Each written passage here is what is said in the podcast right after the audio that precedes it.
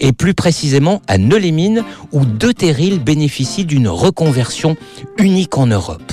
Mais avant d'évoquer ce que sont devenus ces deux terrils, mettons les pieds sous la table au Cercle. Le Cercle, c'est un restaurant situé dans l'hôtel La Maison Rouge. Alors Claire, dites-nous pourquoi cet établissement vous a particulièrement séduite. Alors d'abord Philippe, j'ai beaucoup apprécié le cadre, à la fois élégant, raffiné, feutré. On a l'impression d'être dans une grande maison familiale.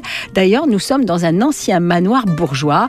Les tables sont appelées de blanc, les chaises, fauteuils et les banquettes sont recouvertes d'un beau tissu, sont très confortables. Les lustres en cristal sont magnifiques et au sol, la moquette est épaisse. Alors je vous vois venir Philippe, hein. vous allez me dire que dans un tel décor... La note va être drôlement salée, Claire. Eh bien, pas du tout. Eh bien, prouvez-le moi. Eh bien, je vais le faire. Ici, les saveurs et les couleurs se mêlent pour charmer l'œil et le palais. La carte met en avant les produits de la région, comme les carottes de Tilque qui accompagnent à merveille la lotte, ou les rats du Touquet qui sublimeront votre côte de bœuf angus. Et à la carte, il faut compter une cinquantaine d'euros. En revanche, le menu du marché à 28 euros vaut vraiment le coup. Ah, mais concrètement, qu'est-ce qui fait que ce menu du marché à 28 euros vaut vraiment le coup? Eh bien, ce menu ne comporte que deux propositions à chaque fois, soit terre, soit mer. Alors en entrée, vous avez le choix entre un tartare de saumon et huîtres et ricotta aux herbes, ou une poêlée de girolles et asperges sauvages.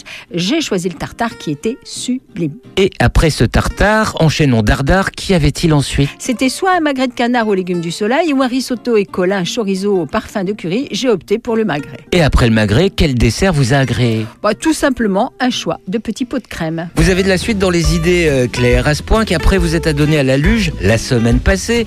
En Normandie, cette fois-ci, vous avez chaussé les skis. Et oui, parce que les deux terrils sont devenus le paradis de la glisse. En haut, on a créé la seule piste de ski permanente extérieure de toute l'Europe et au pied de la piste, un lac pour le ski nautique et entre les deux, un skatepark. Eh bien, si je peux me permettre, ça vous a réussi tant vous avez, après avoir descendu ces deux ex-terrils, une mine superbe. Blague à part, précisons que les pistes de ces terrils reconvertis sont brumisées en permanence afin de permettre une glisse digne de ce nom. Sur ce, à la semaine prochaine, Claire. À la semaine prochaine, Philippe.